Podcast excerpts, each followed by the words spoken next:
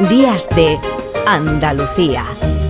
Y fíjense por dónde acaba de entrar por esa puerta doña Elvira Roca Barea y me viene entre águilas y dragones. Historia, ni blanca ni negra.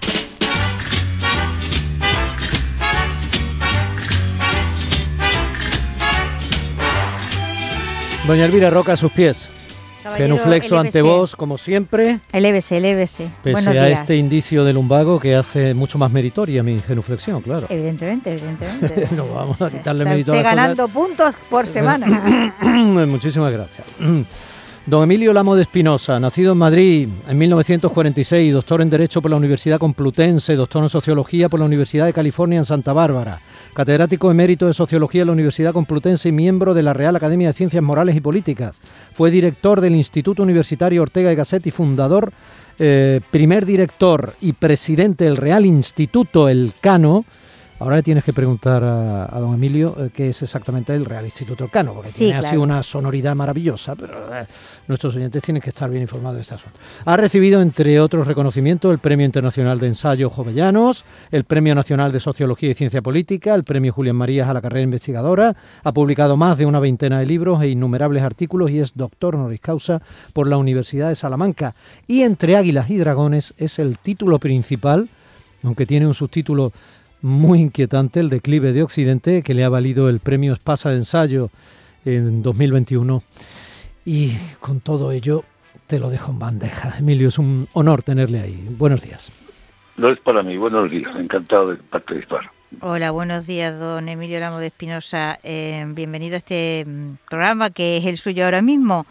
Y decía nuestro amigo Domi que eh, hay que explicar brevísimamente lo que ha sido quizás una de las obras de tu vida más importantes y más trascendentes, el Real Instituto Elcano. Bueno, es un think tank, un tanque de pensamiento, un centro, un centro básicamente es un centro de investigación sobre la situación de España en el marco exterior. Eh, este, este, es un poco lo, objetivo. Eh, eh, analizar las oportunidades y los problemas, darlos a conocer, bueno, pues que en España se incorpore el entorno normalmente, como sabes, es una, eh, es una sociedad muy ensimismada, incluso provincializada. ¿no? Eh, y la tarea del, Instituto Arcano ha sido incorporar el entorno exterior al debate público y a la, y a la observación pública. Sí, bueno, si nos da tiempo, luego por el final hablaremos de esta imposible salida de la autarquía pero yo quiero hablar de tu libro, como decía el otro, ¿no? Sí, que eso digo yo también. Claro que sí, claro que sí. Ese libro que tiene... Un apunte, Emilio, eh, Elvira, un apunte. Em, y busca el cablecito, Elvira, del, del, auricular. Es que está Elvira aquí haciendo genuflexiones también, pero tipo Circo del Sol, porque ella es mucho más grácil que yo, claro, para llegar hasta el potenciómetro y dar más volumen a los auriculares. Emilio, ahora que estamos en esta especie de susto permanente que recuerda una nueva guerra fría entre Rusia y Estados Unidos, con las últimas declaraciones de Biden y todo esto, y la cantidad de soldados o no que se va a poner en la frontera con Ucrania y todo esto, aquí hablas de Oriente y Occidente, pero Rusia ¿dónde está? Bueno, en el libro explico que Rusia es una potencia sobrevalorada. Eh, le, damos mucha más capacidad de la que realmente tiene. Obama dijo hace años que era una potencia regional. A Putin le enfadó mucho eso, pero en buena medida es verdad. Basta dar un dato. El PIB de Rusia es solo un poquito superior al de Italia. Eh, y nadie pensaría que Italia puede ser una gran potencia. Lo que pasa es que es muy agresiva Rusia. Tiene al frente pues, una suerte de condottiero renacentista muy agresivo que juega al ajedrez sus piezas muy bien y que en cuanto ve un espacio vacío eh, entra rápidamente a ocuparlo. ¿no? Pero la gran tensión del mundo no es con Rusia, la gran tensión es entre Estados Unidos y China, lo que se llama en este momento la trampa de Tucídides. La tensión entre una potencia emergente y otra declinante relativamente. Y de ahí el título que mencionabas tú anteriormente, el declive de Occidente, no la decadencia, sino el declive relativo de Occidente. Entonces la tensión con Rusia le viene muy bien a Oriente le viene muy bien a China y la tensión con China le viene muy bien a Rusia, efectivamente. Emilio, el género literario declive o decadencia de Occidente puede decirse que está ya institucionalizado, forma parte de nuestra tradición. de, la decadencia de, los romanos, ¿no? sí, ya, hemos llegado a la, al, al tópico, al tema, digamos, que una y otra vez vamos a tener que necesariamente tratar. Bueno, yo creo que sí, por eso el título no es Decadencia, que era el libro clásico de porque como estaba apuntando anteriormente, no es una decadencia absoluta, sino relativa, y por eso el declive. ¿eh? No es que Occidente esté descendiendo, esté deteriorándose, no, sigue teniendo una enorme capacidad. Eh, de hecho, es, la gran potencia todavía, sin duda alguna, Estados Unidos y Europa, pero emergen otras grandes potencias enormes, China 1.400 millones, la India, detrás de ellos la África subsahariana, y el poder es relativo. Si uno crece, pues inevitablemente el poder de los demás decrece. Y esa es la, la, ese es el sentido del título, declive, declive no decadencia de Occidente. Tú comienzas, digamos, haciendo un, un planteamiento del mundo postsoviético a partir de 1989, ¿no? Y, y, cuentas esta, este mundo multipolar, porque realmente el mundo de la Guerra Fría está organizado en torno a dos polos y, y querámoslo o no, pero esto le dio al mundo una estabilidad. Una vez que este sistema se viene abajo, empieza una situación nueva que yo diría que es la situación Kipling, o sea, de aquello se ha roto, se ha roto el, espejo o se ha roto el cristal de Kipling, Oriente es Oriente, Occidente Occidente, y nunca llegarán a encontrarse. Se resulta que sí se encuentran en el mundo postsoviético y no parece que Occidente esté llevando la mejor parte o vaya a llevar la mejor parte. En gran medida es nuestra incapacidad para entender el mundo fuera de Occidente lo que está llevando a ese declive? Hay algo de eso, desde luego. Y de ahí el término dragones. El dragón es el símbolo mitológico, algo que se desconoce, ¿no? Aunque también, como sabes, es la que representaba al emperador chino, ¿no? El dragón. Yo creo que la razón de fondo es mucho más objetiva y mucho más estructural, y es puramente demográfica. De 1950 a 2050, en este siglo, la población del mundo pasará de 3.000 a 9.000 millones de habitantes, se ha multiplicado por tres. Pues bien, que prácticamente todo ese crecimiento se ha dado primero en Asia y en este momento y en este momento en África. Hay prácticamente 10 asiáticos por cada europeo. El centro de la gravedad se ha ido allí. Y por lo tanto, bueno, pues aunque tengan todavía una escasa productividad, 1.300 millones de chinos, 1.400 millones de indios, pues acaba produciendo mucho más de lo que puede producir los 500 millones de europeos y los 320 millones de, norteamericanos. Esta es la razón de fondo de ese declive, de ese declive relativo de Occidente.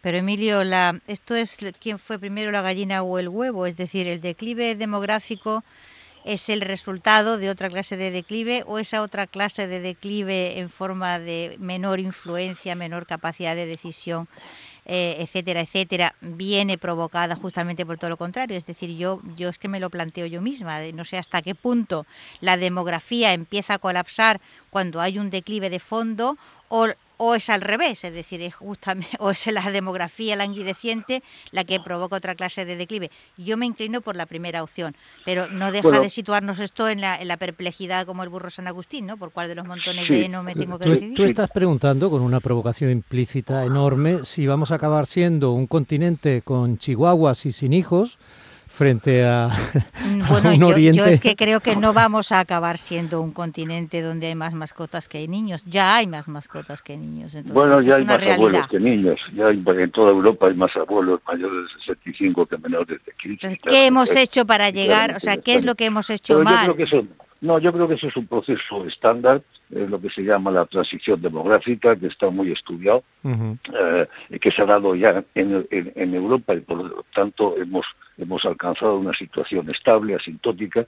Eh, en Asia están creciendo todavía y empezando a llegar a ese nivel, pero dentro de poco en Asia también se estabilizará. Ya ocurre en, en China, que tienen, que tienen una, un crecimiento demográfico que empieza a ser prácticamente negativo. Posteriormente llegará en la India. Lo que pasa es que han recuperado la posición que siempre tuvieron. Siempre eh, Oriente, China fue mucho más eh, poblado de lo que ha sido eh, Europa desde hace pues, pues, por lo menos 4.000 o 5.000 años. ¿no?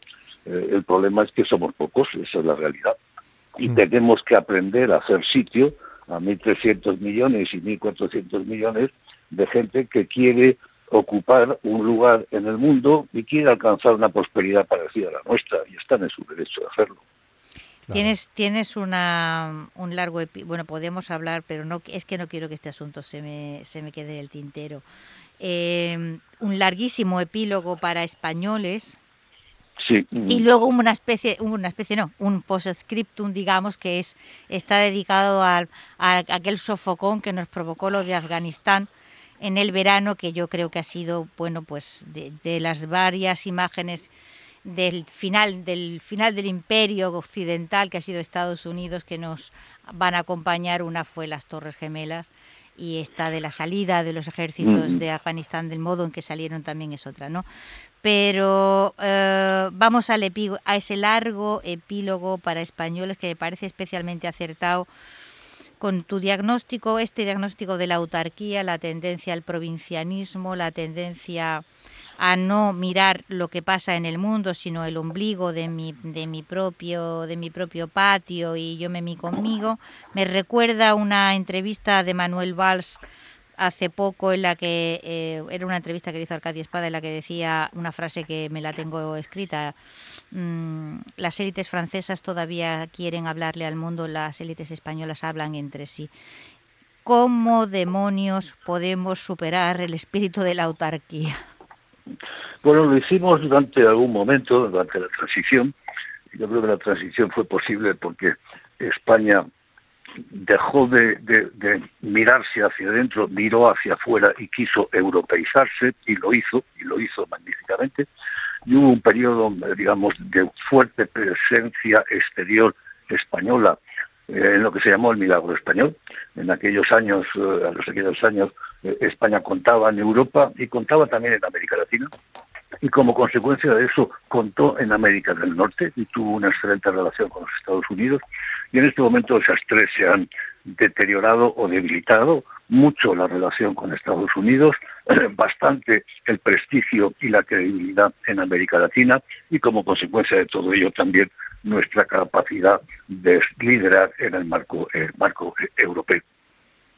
Em, Emilio, eh, para terminar, no por ganas, eh, sino por tiempo que es algo que también caracteriza este análisis. La recursos escasos. Exacto, y el análisis internacional que está usted haciendo de manera tan, tan maravillosa. Eh, dos cosas. La, una de las frases que, que, está en la contraportada del libro y eh, una apreciación muy concreta de, de nuestro tiempo inmediato la frase nuestro futuro se va a jugar, se está jugando ya entre águilas y dragones, entre un occidente debilitado pero todavía orgulloso y soberbio, eso somos nosotros, lo de los chihuahua que, intuía, que decía Elvira, y un oriente que se sabe más y más poderoso que no acabamos de entender. Pues los pilares sobre los que se ha construido el mundo occidental están siendo barridos por la historia. Esto, desde su punto de vista, es irreversible. Y mm, le hago una segunda apreciación y usted ya contesta como quiera. Em, ¿Lo de Boris Johnson es eh, ejemplo en parte de eso? Bueno, lo es lo de Boris Johnson, lo es Le Pen, lo es Trump, claramente, eh, lo es la retirada en este momento de Estados Unidos, lo es la retirada de Afganistán, eh, por eso la quise poner al final del libro, porque venía a certificar todos los análisis que en él se, se realizaban. Ya, no, ya, ya no estamos en condiciones de hegemonizar el mundo, esta es la realidad. podemos hacerlo en cooperación o en relación con otros países y otras regiones, fundamentalmente Asia, eh, pero ya no estamos en condiciones. Hay que pensar, simplemente doy dos datos. Uno, Europa se suicidó en dos guerras mundiales, que son, fueron básicamente guerras civiles europeas, y después de la segunda quedó absolutamente destruida y pasó a ser ocupada por dos potencias extraeuropeas, pasó a ser colonizada la propia Europa. Primer dato. Segundo dato, hace aproximadamente 100 años Europa era el 25% de la población del mundo, más o menos cuando nació mi padre. Todavía cuando yo nazco mediado el pasado siglo somos el 20%, en este momento somos el 6%. Estos datos son definitivos. Dicen que Augusto Conte dijo que la demografía es el destino. No lo, no lo dijo, pero debió de haberlo dicho porque en buena medida es verdad. No le prestamos atención a la demografía porque ocurre todos los días, poco a poco, pero al final tiene un efecto acumulado extraordinariamente importante. Qué lujo, Elvira. Qué bien Precisamente yo creo que, traído este, chico. este señor es un sabio. Yo siempre traigo pata negra a este programa, caballero. Eh, es la pura verdad. Quizás es que nos cuesta mucho, Emilio, reconocer que dependemos enormemente de la biología. Y entonces nos Sin duda, es que son, eh, nos, empeñamos, nos empeñamos en decir que somos ángeles, pero no, somos animales. Animales sociales, pero animales. A fin de cuentas, sí. Muchísimas gracias. Ha sido una lección y nos encantaría, eh, eh, en fin, poderte dedicar muchísimo más tiempo, pero no podemos. Emilio, gracias por, por atender. Gracias a ti, Elvira. Un, abrazo. Entre águilas y dragones, el declive de Occidente. Premio Espasa, lo encontrarán ustedes en las librerías. No se preocupe por nada, Emilio, que Elvira sabe chino ya. O sea que está todo, la mediación está ya en marcha. Un abrazo enorme. Muchísimas gracias. Un abrazo. Gracias a vosotros. Gracias. Días de Andalucía.